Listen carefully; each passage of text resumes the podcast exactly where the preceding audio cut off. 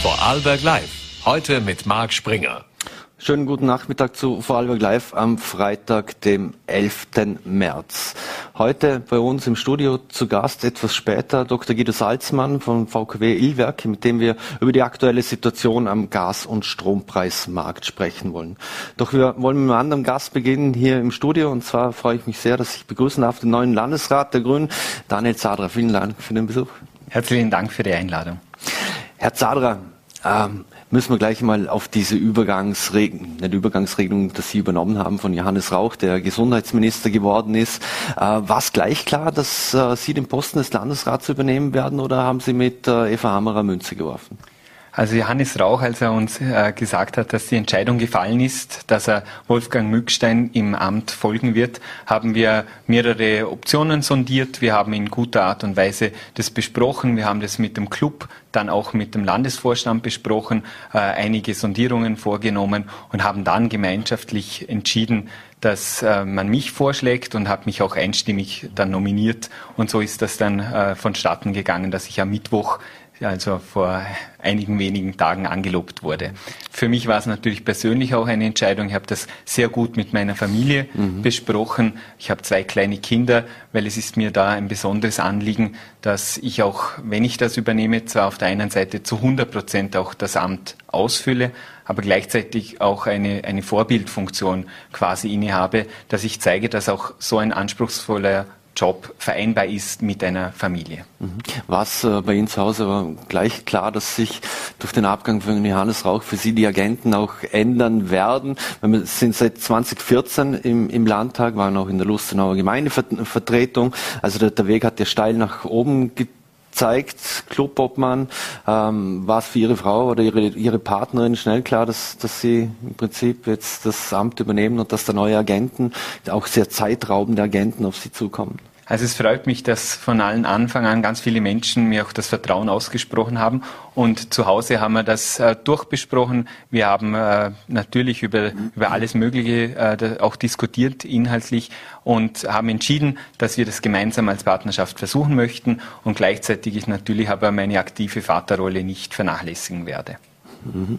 Jetzt, es waren ja viele recht, über, recht überrascht, dass Johannes auch ins Gesundheitsministerium gewechselt ist. Also er hat dem, ist dem Ruf nach Wien äh, nach vielen Jahren doch mal gefolgt. Jetzt für Sie hat es aber vielleicht durchaus auch etwas Gutes, weil ich weiß, die nächsten Wahlen sind noch ein bisschen hin, aber, so, aber Sie haben jetzt ja auch die Möglichkeit, Ihr Profil zu schärfen und vor allem auch in der, in der Öffentlichkeit äh, noch präsenter zu sein. Also auch im Vorteil, dass er, dass er jetzt doch früher gegangen ist und nicht diese ganze Periode noch fertig gemacht hat? Also solche Überlegungen haben nie eine Rolle gespielt. Äh, Johannes Rauch hat, nachdem Wolfgang Mückstein sich entschieden hat, äh, zurückzutreten, die Verantwortung übernommen hat, gesagt, in dieser schwierigen Phase, in der wir uns befinden, möchte ich Verantwortung übernehmen und ne übernehme dieses, diesen Job, dieses äh, sehr große Ressort. Die Pandemie ist nicht vorbei und es gibt ja noch ganz viele andere Themen. Ich äh, weise auf die, auf die Sozialagenten, die heute gerade ganz besonders wichtig sind, aber auch Themen wie die Pflegereform hin. Also Johannes Rauch hat ganz genau gewusst, auf was er sich einlässt. Und dann haben wir natürlich nach seiner Entscheidung dann die Entscheidungen hier im Land getroffen. Da war mir persönlich immer sehr wichtig, dass wir die Entscheidungen sehr schnell treffen, dass wir sie nachvollziehbar treffen, dass wir sie möglichst auf, breiten, auf einer breiten Basis treffen, also in, in der Partei auch äh, von, von möglichst vielen äh, akzeptiert und unterstützt und dass wir aber auch eine Entscheidung treffen, dass es weitergehen kann mit der Regierungsarbeit nahtlos, weil ich glaube, das erwarten sich auch die Menschen zu Recht heute. Wir leben leider in Krisenzeiten in mehrfacher Art und Weise, dass es hier keine Unterbrechung gibt, sondern dass jemand übernimmt, der das Amt sofort antreten kann. Und das war dann auch eine der Entscheidungsgrundlagen, warum ich das jetzt mhm. gemacht habe. Landeshauptmann Markus Wallner hat äh, zurückblickend über seine Zusammenarbeit mit Johannes Rauch gesagt, die ja über viele Jahre war, dass man über irgendwann lernt und, und weiß, wo die Schmerzgrenze des anderen ist, auch wenn man in vielen Themen unterschiedlich ist. Bei welchem Thema ist, haben Sie ja ziemlich geringe Schmerzgrenze? Was würden Sie sagen, wo ist die eher tief angesiedelt? Also ähm, Markus Wallner und Johannes Rauch, ja, die haben sich kennengelernt kennengelernt, die haben viele Jahre zusammengearbeitet. Ähm, ich durfte Markus Wallner kennenlernen, vor allem bei den Regierungsverhandlungen. Da haben wir sehr intensiv auch um Lösungen fürs Land gerungen. Und ich sehe es so, ich habe ein ganz klares Ressort und bei meinen Ressortthemen und Sie wissen, mhm. da ist Umwelt- und Naturschutz dabei. Da werde ich ganz genau schauen, dass diese auch vertreten werden, diese Agenden. Da, dafür stehe ich und da werde ich auch nicht mit meiner Meinung mich hinter dem Berg halten. Mhm. Und zu anderen Themen werden Sie sich in dem Fall nicht äußern, also nur zu, zu Ihren Ressortthemen? Da kennen Sie mich schlecht. Also ich werde mich mir natürlich vorbehalten zu jedem Thema, wo ich äh, für wichtig achte, auch meine Meinung zu haben. Es macht aber einen Unterschied. Wir sind in einer aufrechten und guten Koalition, wo und wann man was öffentlich kundtut. Mhm. Sie waren ja auch bekannt dafür, dass Sie im Landtag ja durchaus mal gepoltert haben am, am Rednerpult. Äh, wird sich das, wird das eine große Umstellung für Sie werden, wenn Sie jetzt in der Landesregierung sind? Also das sehe ich als Fremdzuschreibung. Ich habe immer sehr pointiert, glaube ich, meinen, Ste meinen Standpunkt kundgetan. Stark, ja. Äh, das ist durchaus auch Aufgabe eines Parlamentariers. Natürlich gehört auch ein Rollenwechsel dazu. Ich war Clubobmann. Jetzt bin ich Landesrat, ich habe da eine andere Verantwortung auch inne. Ähm, mit Eva Hammerer haben wir eine sehr gute Nachfolgerin, eine hervorragende Nachfolgerin für mich im Landtag. Die wird unsere grünen Schrammpunkte äh, sicher ebenso äh, gut vertreten, wie ich das gemacht habe. Und für mich ist es jetzt äh, die Aufgabe, dass ich natürlich nach innen in der Koalition ähm, auch die grünen Standpunkte ganz vehement vertreten werde. Aber natürlich nach außen werde ich mich jetzt vor allem zu Beginn auf meine Ressortthemen konzentrieren. Mhm. Ich glaube oder ich bin sicher, wir werden heute ja auch noch einen zweiten Studiogast haben. Ich habe in meinen vielen Agenten ja auch das Thema Energie. Mhm. Und Kommen wir noch dazu? Da, da ist jetzt sehr viele, viel Arbeit zu tun und auf das werde ich mich jetzt voll und ganz konzentrieren. Mhm. Werden Sie da so die 100 Tage Zeit haben, die man oft ja als äh, Führungskräften oder Ähnlichem gibt, damit Sie sich irgendwo einarbeiten können? Die Zeit wird Johannes Rauch ja nicht haben, hat er auch schon selber gesagt. Äh, glauben Sie, dass Sie so viel Luft bekommen? Also ich glaube, ich habe äh, schon voll durchgestartet. Ich habe begonnen mit allen Abteilungen. Äh, ich kenne Gott sei Dank die, die meisten äh, Führungspersönlichkeiten schon persönlich, aber ich möchte mir jetzt einen Überblick verschaffen, möglichst rasch und schnell. Und nein, ich gebe mir nicht 100 Tage, um in allen Themen anzukommen. Da, dafür ist unsere Zeit derzeit zu, zu auch prekär. Mhm.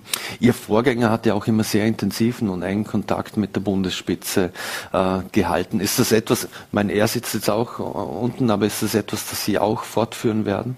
Also Johannes Rauch, Sie haben es selbst erwähnt, er ist jetzt äh, in der Bundesspitze quasi vertreten. Meine Standleitung ist sehr gut. Ich habe gerade vor einigen Stunden das letzte Mal mit unserem Gesundheitsminister telefoniert, aber ich äh, pflege auch engen Kontakt zum sonstigen Regierungsteam.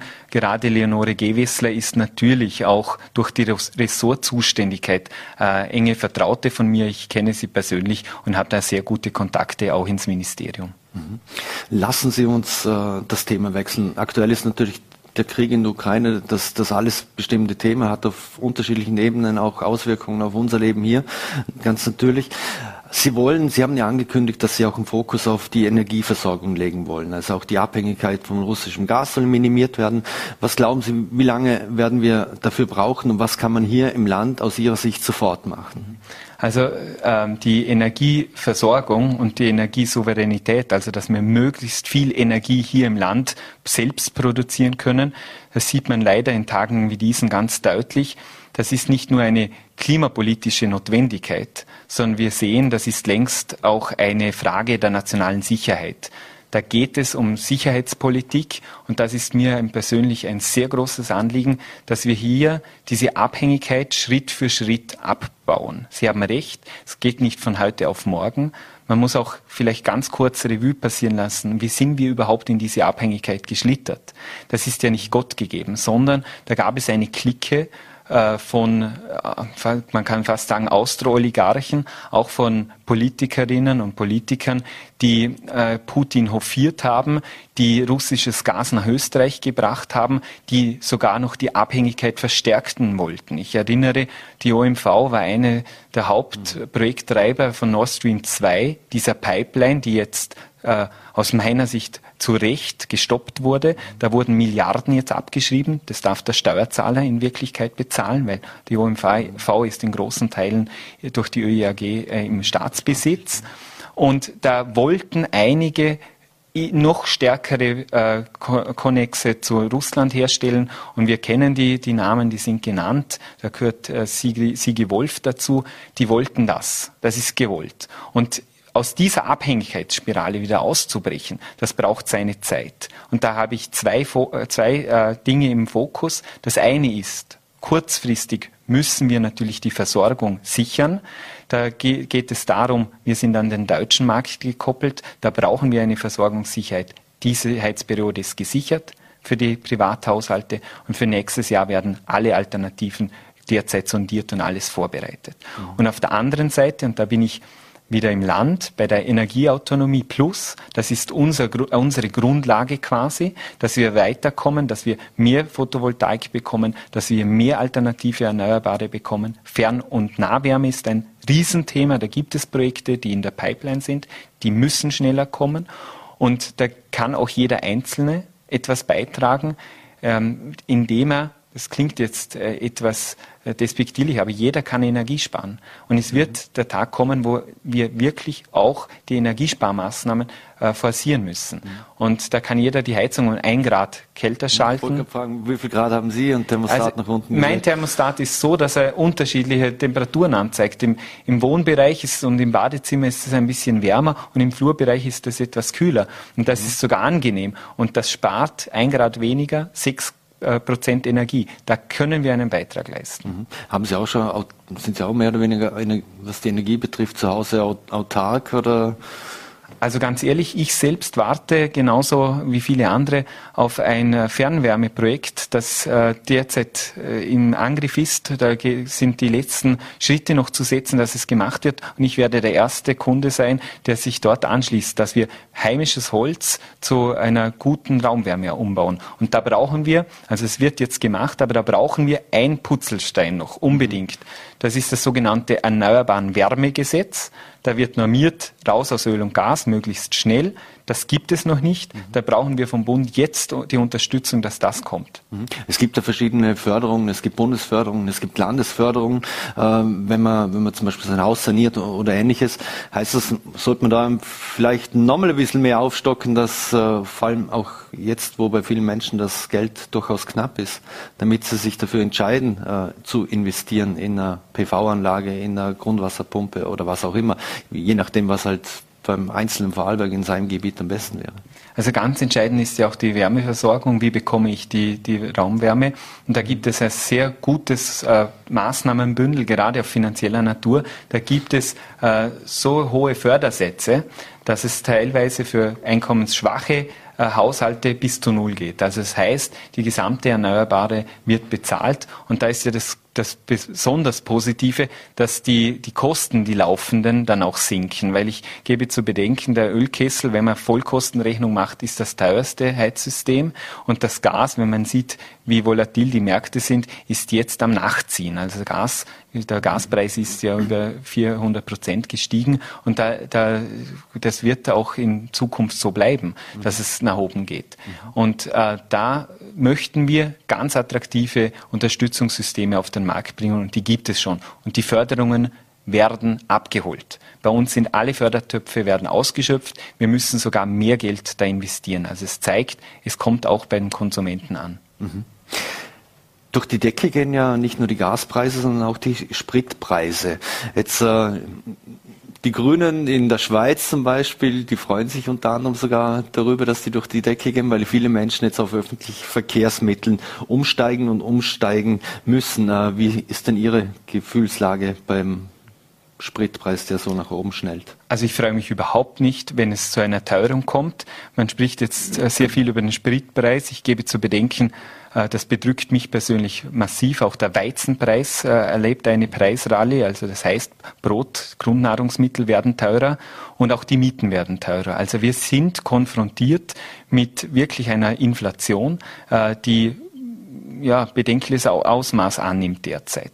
Und da kann ich äh, mich keine, da kann ich mich überhaupt nicht freuen. Im Gegenteil, da muss etwas gemacht werden. Bevor ich zu den Maßnahmen komme, mhm. lassen Sie mir aber kurz einordnen, wie es äh, mir geht bei den Treibstoffpreisen. Also es ist ja nicht zu einer Drosselung der Fördermenge von Erdöl gekommen, also nicht in massivem Ausmaß. Das heißt, warum ist denn der Spritpreis jetzt so teuer? Da schöpfen ein paar Konzerne den Gewinn ab. Die machen jetzt mit der, der auch berechtigten Sorge um die Ukraine-Krise und den äh, Feldzug von Russland und Wladimir Putin, machen ein Geschäft daraus. Und da, ich, da, da hört sich bei mir die Toleranz auf. Das kann ich überhaupt nicht verstehen. Da, da finanzieren sich oder verdienen sich jetzt einige Großkonzerne äh, eine goldene Nase damit. Ich habe mir ganz genau angeschaut, was könnte man von Maßnahmen, für Maßnahmen setzen. Es gibt ja einige Vorschläge, die habe ich auch äh, mir alle angesehen. Und einer gefällt mir ganz besonders, nämlich vom unverdächtigen Wirtschaftsforschungsinstitut. Das WIFO sagt, wir müssen zielgerichtete Maßnahmen setzen. Soll heißen, besonders einkommensschwachere Haushalte und mittlere Einkommen müssen entlastet werden. Und da wäre es ein, die einfachste und zielführendste Lösung, temporär, also eine gewisse Zeit, die äh, bei den Einkommensteuertarifen nach unten zu gehen. Das heißt, dann hätte man vom Einkommen mehr, die, die Spritpreise belässt man, aber man verdient über die eine gestiegene, also eine gesunkene Einkommensteuergrenze verdient man mehr. Und das wäre eine zielgerichtete Maßnahme, wie man mit, dem, mit der Teuerung die ja gesamthaft ist, umgehen könnte. Mhm. Es gibt auch schon Rufe nach einem Spritpreisdeckel. Äh, wie sehen Sie das? Ist das eine Maßnahme, die, die sicher nicht umgesetzt wird? Also ein Spritpreisdeckel, ähm, wenn das juristisch hält, dann äh, kann ich mir das nur so vorstellen, dass man quasi die Gewinne der Unternehmen abschöpft, dass man dort einen Deckel einzieht. Mhm. Anderes Thema, was natürlich, wir haben auch sehr viele Pendler in Vorarlberg, die trifft das natürlich auch äh, in großem Ausmaß. Müsste man jetzt auch über gesetzliche Erhöhung des Kilometergelds nachdenken? Also nochmal, ich habe äh, erwähnt, dass äh, mir das besser gefällt, wenn man bei den Einkommensteuersätzen nach unten gehen würde. Äh, für die Pendler gibt's, äh, hat man ja äh, auch im Klimaschutzministerium den Umweltbonus geschaffen. Das heißt, da bekommt man ein Geld, gerade für Personen, die in Gebieten leben, äh, wo der öffentliche Personennahverkehr nicht so gut ausgebaut ist. Die bekommen einen höheren, eine höhere Pauschale. Und für alle, anderen möchte ich natürlich auch in meinem Ressort, und ich bin für den öffentlichen Personennahverkehr zuständig, noch attraktivere Angebote schaffen. Da gibt es zwei Dinge. Zum einen die Preisgestaltung. Wir haben dieses Jahr noch ein, bis Oktober ein besonderes Angebot. Das Klimaticket wurde um 30 Euro verbilligt. Das heißt 30 Euro Bonus.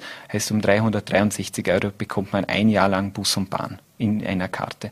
Und das andere, wir haben äh, durch die Klimaticketverkäufe, weil die so gut laufen, bekommen wir zusätzliche Gelder ins Land, viereinhalb Millionen alleine dieses Jahr. Und diese viereinhalb Millionen werden wir gemeinsam mit dem Verkehrsverbund in die Vertaktungen investieren, dass wir noch bessere gerade Buslinien im Rheintal, im Walgau, aber auch in den Talschaften bekommen. Ich glaube, das ist ein attraktives Angebot. Da können wir äh, auch äh, zeigen, was wir alles schon geschaffen haben in der Vergangenheit und darauf aufbauen. Also das ist ein großes Anliegen von mir. Möglichst vielen die Hand reichen, steigen Sie um, steigen Sie in Bahn und Bus. Mhm. Zur Mobilität kommen wir auch noch. Äh, ein Thema, das ich in diesem Themenblock, wenn ich noch besprechen möchte, sind die Oligarchen und die EU-Sanktionen. Jetzt wissen wir, ein Oligarch, der im Land auch sehr gut bekannt ist, Oleg Deripaska, der hat jetzt für, zu seinem Glück nicht auf die EU-Sanktionsliste geschafft, aus welchem Grund auch immer. Jetzt hat dieser Oleg Deripaska ein Hotel, ein Hotel verkauft, äh, offensichtlich an seinen äh, Cousin, wie VNRT-Recherchen ergeben haben. Müsste man hier in Vorarlberg, äh, in Vorarlberg oder in Österreich grundsätzlich ja nicht auch mal härter durchgreifen, weil man weiß ja, dass die ziemlich viel Geld überall in Stiftungen geparkt haben, über irgendwelche anderen Konstrukte das Geld und die Geldflüsse verschleiern.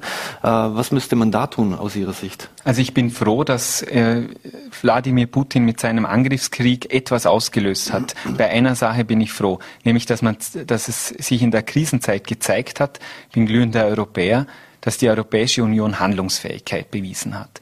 In Windeseile wurden Sanktionen beschlossen, die ihresgleichen suchen, mehrere Sanktionspakete, die sind wirksam. Man sieht in Russland, die haben ganz gezielte Wirkungen ausge, ausgeübt.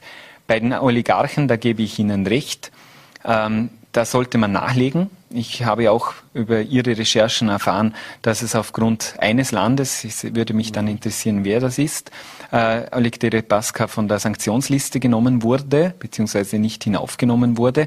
Und ja, ich glaube, auch dort muss man die Daumenschrauben anziehen, weil ähm, wir wissen, Die Oligarchen sind einflussreich im Kreml. Die Oligarchen müssen spüren, dass dieser Krieg völkerrechtswidrig ist und dass in diesem Krieg äh, auch Kriegsverbrechen begangen werden.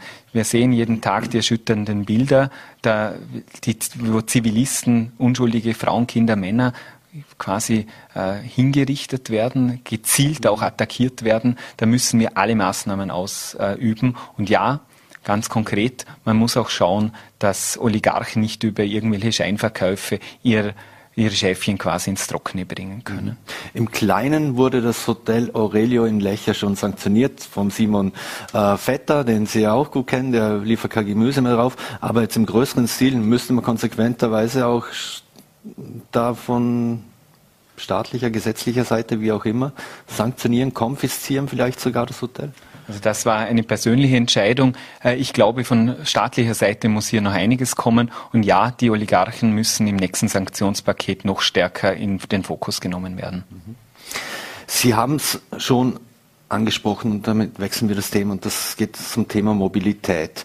Ähm, wie sehen Sie eigentlich so vermeintlich visionäre Projekte wie zum Beispiel Wälderbahn oder Wälderexpress.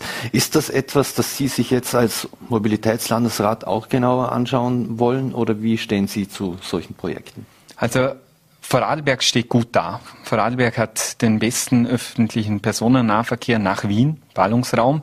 Äh, wir haben ausgezeichnete Verbindungen im Rheintal, im Wallgau, auch in die Talschaften. Da hat Johannes Rauch wirklich sehr, sehr vieles geleistet und äh, wird auch über die Grenzen geschätzt. Also ich übernehme ein äh, quasi ein, ein Projekt, ein, ein, ein, ein Themenfeld, das gut bestellt ist. Aber natürlich möchte ich darauf aufbauen und gebe mich damit nicht zufrieden. Ich habe schon gesagt, die viereinhalb Millionen Euro werden wir gezielt investieren in Taktverdichtungen, in Nachbesserungen. Das sind kleine Räder, die vielleicht nicht so öffentlichkeitswirksam sind, aber die ganz wichtig sind für die, für die einzelnen Personen, die das dann in Anspruch nehmen können, dass alles gut zusammengefügt äh, wird, die, die Umsteigzeiten minimiert werden, dass wir möglichst rasch von A nach B kommen. Und das Zweite, was Sie angesprochen haben, so Großprojekte, die haben natürlich immer einen extremen Charme. Die haben auch eine visionäre Strahlkraft. Ich werde mir diese Projekte natürlich alle ganz genau anschauen. Aber ich gehöre nicht zum Schlag der Politiker, der so eine Art Ankündigungspolitik macht. Ich möchte das zuerst gut mir im Detail anschauen, auch die Finanzierungsfrage mir anschauen, auch mit den Personen vor Ort mich austauschen, mit den Experten und Expertinnen und dann Schritt für Schritt auch solche visionäre Projekte angehen. Also ja, mhm. Wälder Express ist, äh, hat sehr viel Charme, hat, da wurden auch schon sehr viele Vorarbeiten geleistet. Ich hole mir das auf den Tisch, schaue mir das an und dann gehen wir es an, das eine oder das andere. Mhm. Jetzt haben wir ja mit Doppelmeier einen Weltmarktführer in, in diesem Bereich im, im, eigenen Land. Der setzt auf der ganzen Welt eigentlich solche Projekte um. Ähm, Wäre es nicht nur logisch, dass man eigentlich das mit der Firma Doppelmeier irgendwas umsetzt, weil wenn wir uns die Verkehrsbelastung in vielen Gemeinden, in ihrer Heimatgemeinde hier in Bregenz oder auch in Feldkirch oder wo auch immer herrscht, da könnte man ja rein nicht nur rein theoretisch, sondern auch rein praktisch sehr viel bewegen und vermutlich äh, auch äh, diversen Problemen, wenn es um Grundstücksablösung etc. geht, eher aus dem Weg gehen, äh, wenn man so ein Projekt umsetzt, als wenn man klassischerweise noch weitere Straßen ausbauen würde, was sie vermutlich nicht wollen. Also die Firma Doppelmeier ist ein Weltmarktführer, nicht nur bei Skiliften, sondern mittlerweile auch, Sie haben es erwähnt, bei den sogenannten Stadtseilbahnen. Ich selbst habe einige Zeit in Medellin in Kolumbien gelebt und dort auch diese Stadtseilbahnen täglich genützt. Also ich weiß, was das bedeutet, welchen Komfort da äh, geschaffen werden kann. Ob das jetzt für jede Situation in Vorarlberg das beste und geeignetste Mittel ist, das kann ich jetzt vom Tisch nicht beurteilen. Das muss man sich im Detail anschauen. Aber natürlich hätte es eine gewisse Logik, dass auch die Firma, die hier beheimatet ist, das weltweit umsetzt, auch hier ein Projekt umsetzt. Mhm. Aber wie gesagt, ob dann der, die, die, äh, die, die Standseilbahn oder die, die äh, ein Sessellift oder ein Gondel äh, wirklich das Richtige ist, das kann ich jetzt so auf die Schnelle aus der Hüfte nicht beantworten, sondern das möchte ich mir mit den Experten anschauen. Mhm. Ein anderes Großprojekt, wenn wir gerade bei Großprojekten sind, äh, das vor allem im letzten Jahr für viele Schlagzeilen gesorgt hat, ist ja ein Projekt, das sich Bregenz wünscht und das wäre die Unterflur. Also Straße und Bahn am besten weg äh, vom See. Äh, wie viele Chancen räumen Sie dem ein, beziehungsweise stehen Sie so einem Projekt offen und positiv gegenüber oder sehen Sie das eher kritisch? Also ich stehe generell jedem Projekt, das zukunftsträchtig ist, einmal grundsätzlich optimistisch und positiv gegenüber. Aber natürlich muss man sich so ein Großprojekt auch im Detail durchrechnen und anschauen. Äh, der Auftrag ist jetzt, dass man sich äh, mehrere Optionen anschaut. Die Zielsetzung ist klar. Wir möchten möglichst wenig äh, Grund verbrauchen und wir möchten möglichst rascher Zweigleisigkeit erreichen. Das ist unbedingt notwendig, die Zweigleisigkeit dieses Nadelöhr zu beseitigen, Zweigleisigkeit nach. Deutschland. Das braucht es. Jetzt gibt es mehrere Optionen. Es werden die Expertinnen und Experten das anschauen. Und wenn dann dieses Gutachten und diese äh, Abwägung der unterschiedlichsten Optionen auf dem Tisch liegt, dann werde ich zu diesem Zeitpunkt dann auch Stellung beziehen. Grundsätzlich positiv grundsätzlich schaue ich mir das gerne an. Es wird auch sicher in den nächsten äh, Wochen Termine geben mit dem Bürgermeister vor Ort und mit allen Betroffenen und ich schaue mir das an. Mhm. Zweigleisigkeit von Bregenz Richtung Deutschland. Zweigleisig sind wir auch im Rheintal. Wie lange werden wir noch zweigleisig im Rheintal bleiben oder beziehungsweise brauchen wir unbedingt auch ein drittes Gleis? Das dritte Gleis ist unbedingt notwendig. Das werden wir brauchen, äh, wenn wir höhere Taktzahlen auf die, auf die Schiene bringen wollen. Und äh, das ist ja ein erklärtes Ziel aus dem Klimaschutzgedanken her, aber auch aus dem Güterverkehrsgedanken her. Es muss uns gelingen, dass wir beim Güterverkehr, Vorarlberg ist ein Exportland, da sind wir zu Recht stolz darauf, und wir müssen diese Produkte in die Häfen bringen, in die Welt hinausbringen. Da haben wir mit dem Terminal Wolfurt eine ausgezeichnete Ausgangssituation, aber wir brauchen zusätzliche Schieneninfrastruktur. Ich werde das auch äh, in der nächsten Woche schon mit äh, dem ÖBB-Chef Mattei besprechen und werde hier sicher in, in konkrete Planungsschritte eintreten. Aber es ist ein Großprojekt, das wird nicht von heute auf morgen gelingen. Da geht es darum, dass ja die ÖBB sagt, es ist, äh, für, es ist noch Platz für mehr Güter auf der Schiene. Das heißt aber, wenn ich es jetzt richtig verstehe, aber dann brauchen wir auch die infrastrukturellen Kapazitäten. Das würde heißen, hier zweigleisig, durchs Rheintal in dem Fall dreigleisig. Äh, oder was für Rahmenbedingungen werden Sie da noch abstecken mit der ÖBB? Also Güterverkehr ist unbedingt notwendig, dass wir mehr äh, von der Straße auf die Schiene umlagern. Und ähm, das darf aber nicht zu Lasten vom, äh, vom ÖPNV, also vom Personenverkehr natürlich äh, äh, passieren, sondern wir müssen jetzt auch, und wir wollen ja mehr äh, Güter äh, umlagern, das heißt, wir müssen die Kapazitäten erhöhen. Und das werden wir machen, Schritt für Schritt. Und eines ist mir in diesem Themenkomplex ganz besonders wichtig. Wir werden, und auch, da ist auch mein Angebot da, eine Handreichung zur Wirtschaft machen, weil wir brauchen auch Lösungen, die dann praxistauglich sind. Mhm. Ich werde da auch äh, zuhören mit den Wirtschaftstreibenden, mir anschauen, was hat in der Praxis in der Vergangenheit, wenn man äh, die äh, Umlagerung auf die Schiene äh, überlegt, noch nicht so gut geklappt. Wo sehen Sie Optimierungspotenziale? Und ich glaube, dann kann uns noch einiges gelingen. Mhm. Wir müssen leider jetzt langsam zum Schluss kommen. Aber ein Thema, das mich auch noch interessieren würde, weil es auch so ein schönes Projektthema ist, das Cargo Souterrain. Sie haben sich ja da schon mal äh, dafür ausgesprochen. Äh, glauben Sie, dass es da Möglichkeiten gibt, äh, Vorarlberg an dieses Schweizer visionäre Projekt, das ja im mehrstelligen Milliardenbereich was kostet? Ich glaube, wir haben auch ein Bild dazu, äh, wie, wie das grundsätzlich sowas aussehen könnte, wie, wie der angebunden wird. Äh, ist das etwas, was sich auch für Vorarlberg wirklich denkbar ist? Also Cargo Citerrain ist ein, äh, ein Jahrhundertprojekt, das in der Schweiz äh, projektiert und auch beschlossen ist. Auch der Bundesrat hat jetzt grünes Licht gegeben. Die gesetzlichen Rahmenbedingungen wurden geschaffen und ähm, es, die Ausbaustufe sieht vor, dass es bis in das Schweizer Rheintal gebaut wird. Und äh, natürlich ist das da naheliegend, dass über die Grenze das auch schon gedacht wird. Mir war das ein persönliches großes Anliegen, dass man sich diese Jahrhundertschoss nicht von Anfang an verbaut quasi. Mhm. Und äh, wir haben Kontakte aufgenommen und es freut mich ganz besonders, dass man auch dieses Jahr dieses Projekt noch persönlich sich anschauen wird. Der, der Landtag wird in die Schweiz fahren und wird unter anderem neben anderen Projekten auch dieses sich anschauen, wird äh, wird mit dem Verwaltungspräsidenten von Cargo Souterrain äh, Gespräche führen. Sie haben begonnen mit einer City-Logistik, das heißt die letzten Kilometer, wie werden die aufgeteilt? Das ist ganz entscheidend. Und äh, sie werden jetzt diesen ersten Ast äh, realisieren. Da geht es um, vor allem um ein Postverteilerzentrum, wo angeschlossen wird. Und natürlich wäre es ähm, ein visionäres Projekt, wenn auch hier in Vorarlberg ähm, unterirdisch Güter transportiert werden könnten. Das, das sind, wir haben Weltmarktführer, wir haben die Firma Blum, wir haben andere äh, große äh, Betriebe, die mhm. dieses Projekt idealerweise nützen könnten, weil das geht unterirdisch, vollautomatisch, 24 Stunden, sieben Tage die Woche. Und ähm, da könnte man idealerweise den Schweizer Markt zu Beginn anschließen und weitere Ausbauetappen stehen ja in Sterne. Mhm. Eine letzte Frage habe ich noch, ohne die ich Sie natürlich hier nicht aus dem Studio la lassen kann, weil sie auch diese zahlreichen oder viele von den Weltmarktführern etc. großen Unternehmen äh, betrifft, die Sie angesprochen haben, ist das Thema S18. Ist Ihre Position als Landesrat nun eine andere? Sie haben das, äh, das äh, ja durchaus immer kritisiert. Äh, geben Sie der S18 auch als Landesrat eine Chance? das ist ja auch ein Teil zumindest der Koalitionsvereinbarung, dass man das Projekt vorantreiben wolle. Also meine Meinung, persönliche Meinung ist hinlänglich bekannt. Wir stehen jetzt am Punkt, wo zwei Dinge vereinbart wurden, auch in der Koalition. Zum einen wird die konkrete Projektplanung äh, betrieben, die wird gemacht von der ASFINAG und zum anderen gibt es die Alternativenprüfung. Da gibt es einen aufrechten Nationalratsbeschluss von vier Parteien. Da schaut man sich andere Möglichkeiten an, die vielleicht klimafreundlicher sind, die kostengünstiger sind und schneller zu einer Entlastung kommen.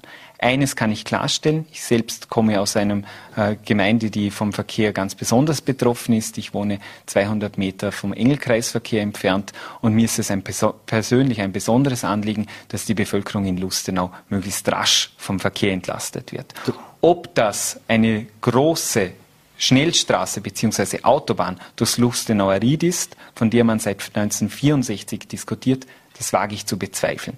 Aber ich stehe dazu, wir haben zwei Projekte am Laufen. Das eine die Vorantreibung der Planung und zum anderen die Alternativenprüfung, wo auch Lustenau und auch das Land herzlich eingeladen ist, mitzuwirken. Also Sie gehen nicht davon aus, dass unter Ihrer Ägide als Landesrat diese S18 irgendwann umgesetzt wird? Das kommt darauf an, wie lange ich Landesrat sein werde. Ich gehe eher nicht davon aus. Daniel Zara, vielen Dank für den Besuch hier bei Vorarlberg Live im Studio. Ich wünsche ein schönes Wochenende und alles Gute. Bleiben Sie gesund. Herzlichen Dank. Dankeschön. So, meine Damen und Herren, und äh, wir wechseln das Thema. Die Energiepreise hat, haben natürlich für viel Schlagzeilen gesorgt, nicht nur in den letzten Tagen und haben auch angezogen. Und freue mich, dass ich jetzt mit Dr. Guido Salzmann von Ilwerk VKW darüber sprechen darf. Vielen Dank für den Besuch. Vielen Dank für die Einladung. Herr Dr. Salzmann, ähm, jetzt hat man zuerst die Corona-Krise, jetzt haben wir den Krieg in der Ukraine.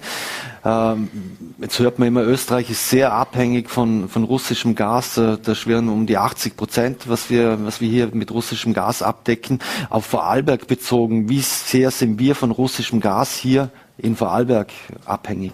Mhm.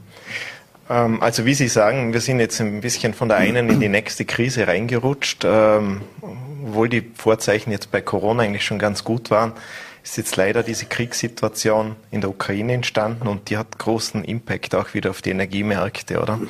Und äh, beim Thema Erdgas ist so, wenn man auf die gesamte EU schaut, dann sind das circa 40 Prozent des Erdgasbezuges der Europäischen Union, die ähm, von Russland geliefert werden. Die mittel- und osteuropäischen Städte, äh, Staaten sind aber tendenziell stärker von russischem Erdgas abhängig, weil wir hier durch die Pipeline-Situation kontinental stark mit Russland verbunden sind. Die westeuropäischen Staaten haben dann teilweise mehr Möglichkeiten, Flüssiggas, LNG beziehungsweise auch Pipelines aus Nordafrika Erdgas zu beziehen. Ähm, Vorarlberg bezieht das Erdgas äh, rein physisch aus Deutschland. Es gibt keine mhm. Erdgasleitungen äh, nach Tirol oder nach Salzburg. Es gibt aber sehr starke Erdgasleitungen zwischen Österreich und Deutschland im Bereich Salzburg. Aber wir unmittelbar sind an den deutschen Markt angebunden. Mhm. Und im deutschen Markt, äh, sage ich mal, liegt der Erdgasanteil, der Importanteil aus Russland etwas über 50 Prozent. Das ist in etwa mhm. die Größenordnung, die dann auch für, für Vorarlberg Relevanz hat. Mhm. Ist die Versorgung, Wladimir Putin hat ja nach wie vor angekündigt, dass, äh, dass die Erdgasleitungen offen bleiben sollen. Äh, heißt das für uns auch hier im Land, dass die Versorgung sozusagen gesichert ist? Auch wenn auch auf fragwürdige Art und Weise, wenn man bedenkt, wo das Erdgas herkommt. Und ich möchte jetzt keine politische Einordnung von Ihnen natürlich. Ja, ja. Ähm, also Tatsache ist auch jetzt in, in diesen ersten zwei Wochen der Kriegssituation hat äh, Russland die Lieferverpflichtungen erfüllt. Es fließt über alle Pipelines russisches Erdgas hier in die äh, mittel- und osteuropäischen Staaten. Ähm, Russland hat auch gesagt, dass sie selber diese Lieferungen fortführen möchten. Ich denke, wir stehen da irgendwo in einer gegenseitigen Abhängigkeit, Europa und Russland in dieser Beziehung. Ähm, ähm, damit ist im Moment auch die ganze Erdgasversorgung, die wir hier in Österreich und Deutschland haben, nach wie vor marktorientiert unterwegs. Es sind zwar sehr hohe Preise auf den Großhandelsmärkten und es ist viel Unsicherheit, weil tatsächlich ja äh, die Frage sich ja stellt, welche Sicherheiten in Zeiten wie diesen ähm, wie lange tatsächlich auch gelten.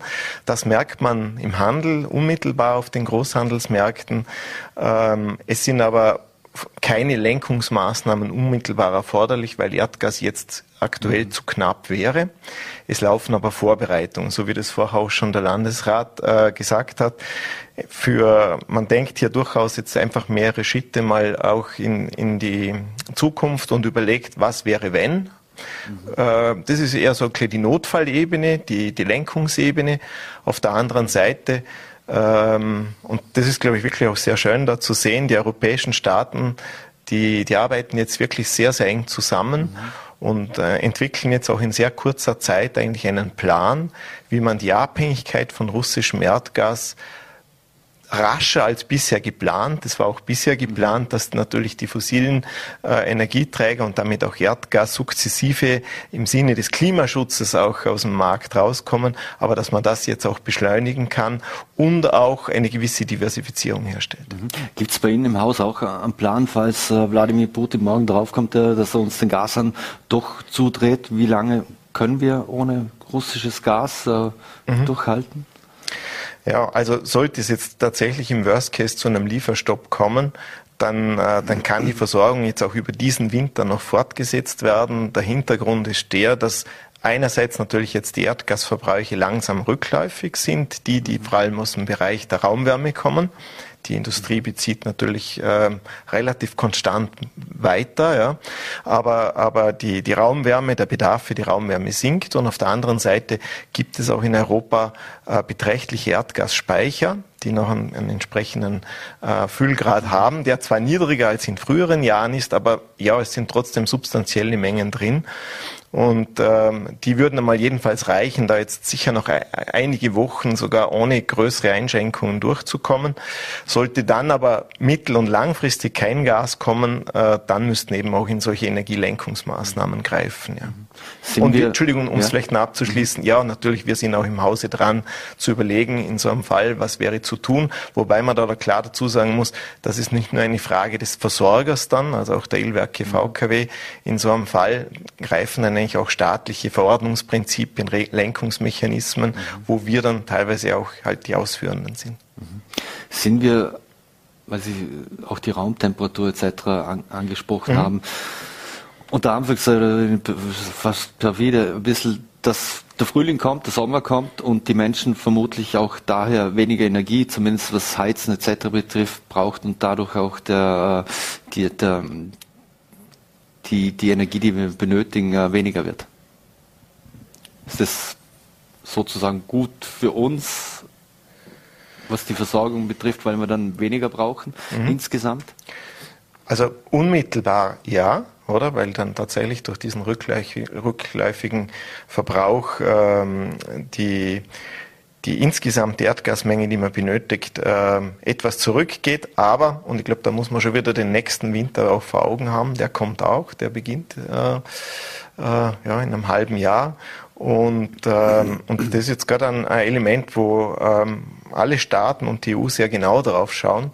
Man wird versuchen, dass die Speicherstände dieser Erdgasspeicher bis zum Beginn des nächsten Winters wieder auf einen höheren Stand kommen, als das am Beginn dieses Winters war, um einfach auch eine Reserve zu, zu schaffen, falls es zu Problemen in der Versorgung im nächsten Winter kommt. Und wenn man jetzt da natürlich entsprechende Erdgasmengen auch aufbauen möchte bis Oktober, dann bedeutet das natürlich auch, dass man dafür entsprechend Erdgas benötigt. Auch wenn es mhm. jetzt nicht in die Raumwärme fließt, oder? Mhm.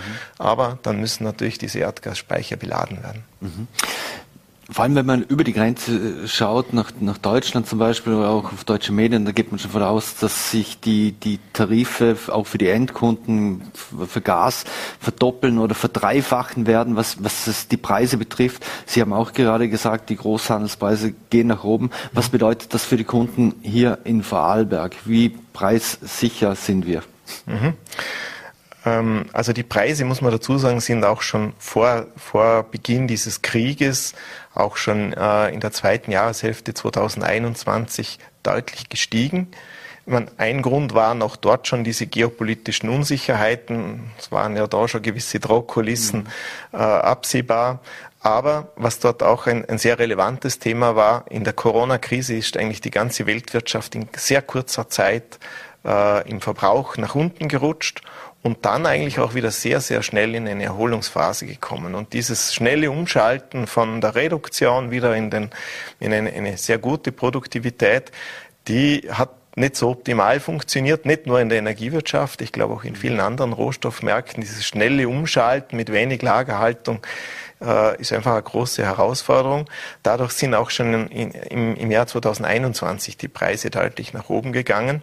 Ja, und was bedeutet, da, davon können sich auch die Kunden in Vorarlberg nicht entkoppeln. Es ist jetzt natürlich so, wenn ich auf unsere Kunden schaue, wir haben da zwei zwei Segmente, die man da vielleicht etwas differenzieren muss. Das eine sind die Haushalts- und die Gewerbekunden, die von uns auch mit mit den entsprechenden äh, Produktvarianten versorgt werden, wo wir selber schon äh, über einen längeren Zeitraum diese Erdgasmengen auch beschaffen. Das erlaubt uns natürlich dann bei solchen Preisanstiegen, die, die, sind, die sehr schnell waren jetzt teilweise und sehr hoch sind, das etwas zu dämpfen und auch zeitlich äh, zu verzögern. Allerdings, wenn dann die Preise länger hoch bleiben, äh, nützt dann auch die verteilte Beschaffung ja, nur noch eingeschränkt. Und äh, ich glaube, das ist die Situation, die wir da auch sehen können. Wir erhöhen jetzt auf 1. Mai die Erdgaspreise. Wir haben das jetzt angekündigt. Im März werden unsere Kunden auch schriftlich informiert. Es ist eine Preiserhöhung, die wird jetzt vielleicht für einen Haushalt mit einem durchschnittlichen Verbrauch mehr kosten im Monat von ja, knapp 20 Euro in etwa ausmachen. Wir werden dann im Sommer noch die Einführung der CO2-Abgabe auch umsetzen als Erdgasversorger, die ja im Rahmen dieser ökosozialen Steuerreform auch umgesetzt ist. Ähm, da kommt nochmal ein Teil dann quasi drauf. Allerdings gleich in Ergänzung dazu gesagt auch ein Klimabonus, den natürlich jeder Bürger ausgeschüttet bekommt, den man auch für andere Sachen einsetzen kann. Und, ähm, und ja, wir schauen dann einmal, wie das jetzt im nächsten Jahr wieder ausschauen wird. Aber sollten die Preise nachhaltig jetzt auf so hohen Niveaus bleiben, ja, dann wird auch im nächsten Jahr sicher noch einmal eine entsprechende Preisanpassung notwendig sein. Bei den Industriekunden ist so, die schließen eigentlich üblicherweise sehr nah auf den Großhandelspreisen ab. Wir reichen eigentlich ihnen die Möglichkeiten des Großhandelsmarktes auch durch. Das führt dazu, dass sie vielleicht in Phasen, wo die Preise einmal äh, sehr rasch nach unten gehen, dort profitieren können.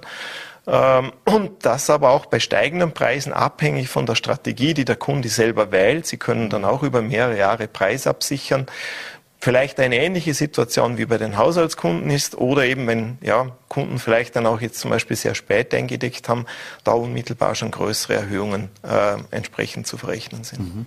Was bedeutet diese, diese ganze Situation für den Strommarkt eigentlich? Ähm, sind wir da ausreichend gesichert, die, dass die Stromversorgung nach wie vor gesichert ist? Oder bedeutet es auch, dass wir in Zukunft wieder mehr Atomstrom zum Beispiel importieren müssen? Oder ist, steht, äh, oder ist das kein Thema? Mhm. Ähm, also grundsätzlich der Strommarkt hat schon eine gewisse Kupplung auf den Erdgasmarkt, weil ein Teil der Stromerzeugung auch kalorisch und dort auch mit Erdgaskraftwerken erfolgt.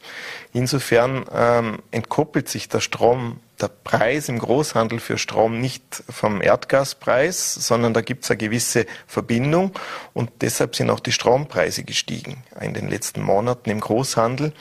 Und, und wenn die jetzt, äh, je nachdem, wie sich halt der Erdgaspreis da entsprechend auch weiterentwickelt, sehen wir allerdings in ein bisschen einer gedämpften Form trotzdem auch äh, entsprechende Auswirkungen auf den Strommärkten. Das ist jetzt eher so ein der Mechanismus für den Preis. Die Frage, ich habe irgendwie auch die Frage rausgehört, was bedeutet das dann vielleicht auch für die Stromaufbringung und für die Sicherheit? Ähm, tatsächlich würde ich jetzt mal sagen, solange die Erdgasversorgung normal läuft, aber sehr teuer ist, gibt es halt diese Preiskopplung, mhm. aber nicht unbedingt jetzt äh, eine Unsicherheit, dass die Stromversorgung in irgendeiner Form äh, darunter leiden könnte. Sollte es tatsächlich zu, zu Kontingentierungen in einem Erdgasmarkt kommen, äh, dann würde es sicher zu Umschichtungen, zu stärkeren Umschichtungen auch in der Erzeugung kommen.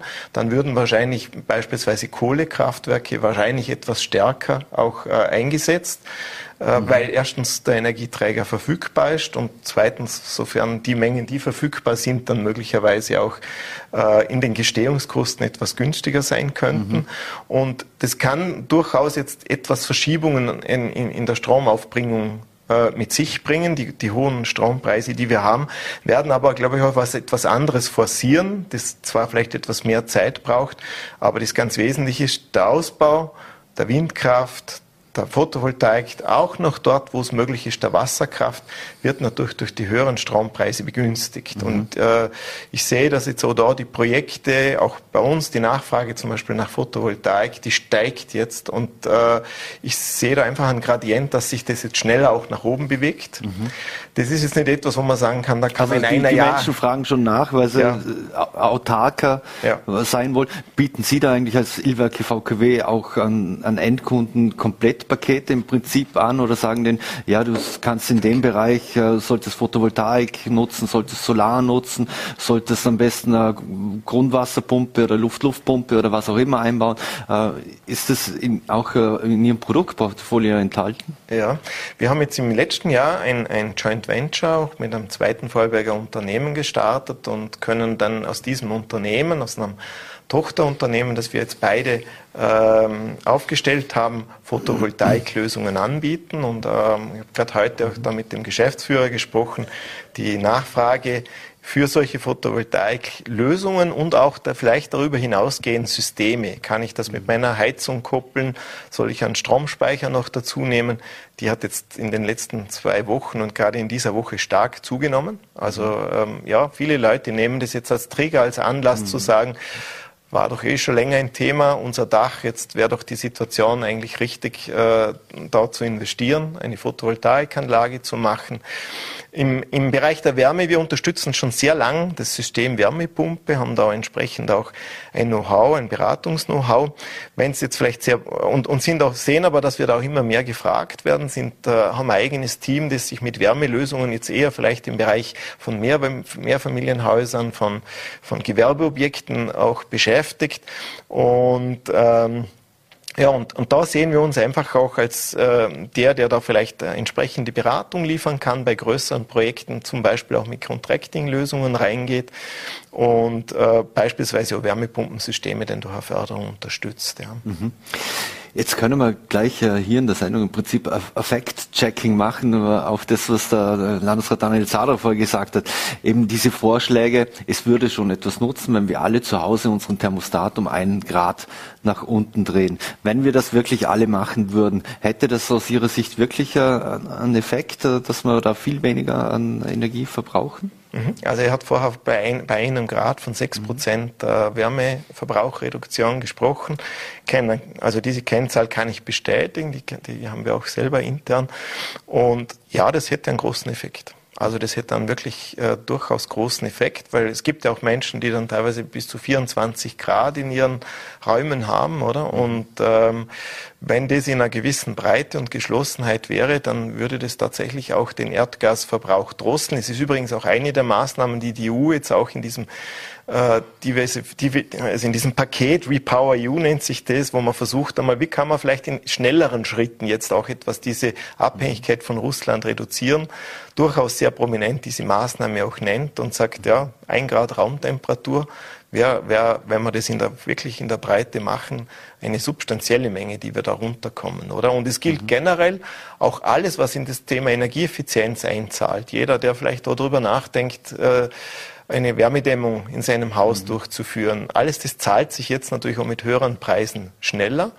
Und zahlt natürlich auch in dieses Thema ein, diese Abhängigkeit schneller aufzulösen. Eine Frage hätte ich noch zum Schluss, auch weil wir beim Thema Atomstrom waren. Da komme ich natürlich zu Atomkraftwerken. Ja. Äh, viele Menschen sind äh, natürlich besorgt, weil jetzt in der Ukraine Tschernobyl offenbar auch angegriffen wurde, wie, wie andere äh, AKWs auch. Jetzt abseits von einem Worst-Case-Szenario Fallout, wo die radioaktive Wolke auf uns zukommt und so weiter, macht es sich bei uns im Stromnetz jetzt eigentlich auch bemerkbar, wenn jetzt zum Beispiel in der Ukraine auf einmal mehrere Atomkraftwerke entweder abgeschalten werden und so vom Netz gehen oder bombardiert werden und vom Netz gehen oder wie auch immer. Merken wir das bei uns dann auch? Das ist eine gute Frage. Wir haben also ein europäisches Verbundnetz, oder? Das bedeutet, dass eigentlich die ganzen Stromnetze von ja, Portugal bis in die osteuropäischen Länder direkt miteinander verbunden sind und ja, große Störungen, die da auftreten, halt durch entsprechende Mechanismen natürlich eingegrenzt werden, aber sich, schlussendlich in einem großen Netz äh, auch bemerkbar machen können, beispielsweise in der Frequenz. Die, die da synchron ist.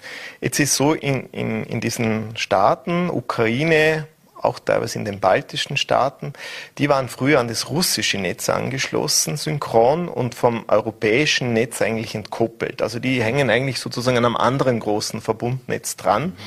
Und es gibt jetzt auf der einen Seite Bestrebungen, dass man vielleicht die baltischen Staaten schneller an das europäische Verbundnetz anschließen kann. Das ist auch ein Wunsch dieser Staaten, weil sie sehen sich dort natürlich auch in einer gewissen Abhängigkeit von Russland. Äh, ich glaube, da laufen Vorbereitungen, Prüfungen, inwieweit das möglich ist. Bei der Ukraine ist so, die war auch am, am russischen Verbundnetz angeschlossen, hat sich dann aber ähm, quasi kurz vor Beginn dieses Krieges abgekoppelt und wird im Moment eigentlich als Inselnetz betrieben. Das heißt, die sind eigentlich wie ein, wie ein Landesstromnetz, oder? Mhm was das Netz zwar insgesamt etwas labiler macht, allerdings auch, äh, wenn es da Störungen gibt, die natürlich auf, diesen, also auf dieses Gebiet dann natürlich auch begrenzt. Das heißt also, wenn dann dort ein Kraftwerk aus welchem Grund auch immer kurzfristig vom Netz gehen müsste, oder mhm. betrifft es jetzt einmal nur das ukrainische Stromnetz. Es gibt allerdings auch dort wieder Gespräche, das kommt jetzt natürlich aus der ganzen äh, eher aus der Situation der Unterstützung dieses Landes äh, kann man dann nicht vielleicht die Ukraine doch auch in gewissen Schritten an das europäische Netz herannehmen. Ähm, aber da ist man eigentlich, glaube ich, erst in, in, in Überlegungen, wie, wie, man das gestalten könnte. Und das hat jetzt vielleicht auch aus der Kriegssituation natürlich ein gewisses Risiko. Ja. Aber mhm. aktuell ist die Ukraine als Inselnetz betrieben. Mhm. Dr. Guido Salzmann, vielen Dank für Ihre Ausführungen, Einordnungen und auch Erklärungen. Äh, vielen Dank für den Besuch hier bei Fallberg Live und äh, alles Gute. Ich bedanke mich auch. Dankeschön. Schönen Abend. So, meine Damen und Herren, und das war's wieder mit Vorarlberg Live. Wir bedanken uns fürs Dabeisein, würden uns freuen, wenn Sie am Montag wieder einschalten, 17 Uhr, voller TV NRT oder Ländle TV. Wünschen Ihnen ein schönes Wochenende und vor allem bleiben Sie gesund.